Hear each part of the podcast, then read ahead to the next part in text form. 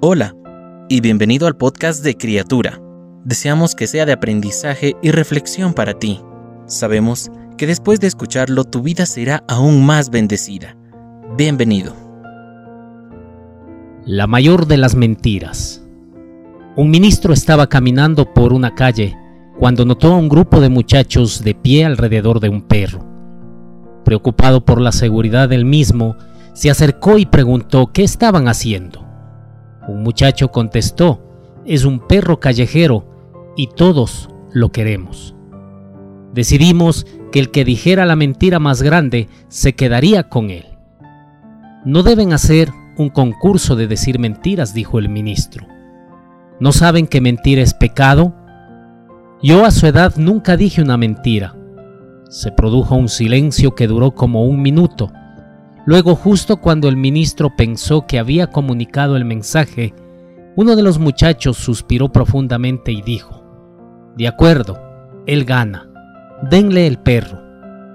Nos sonreímos, pero la verdad es que todos hemos dicho grandes mentiras. Algunas las toleramos y las llamamos exageraciones, como cuando añadimos unos cuantos centímetros al pez grande que atrapamos.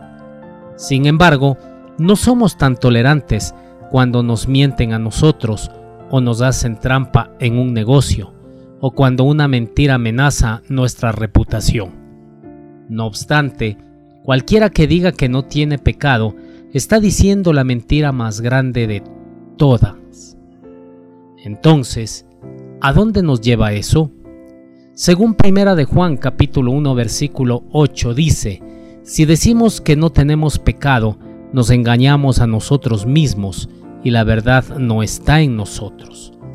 Somos culpables, pero fíjate en la buena nueva que sigue de inmediato en el versículo 9 de Primera de Juan 1 dice que si confesamos nuestros pecados, Él es fiel y justo para perdonar nuestros pecados y limpiarnos de toda maldad.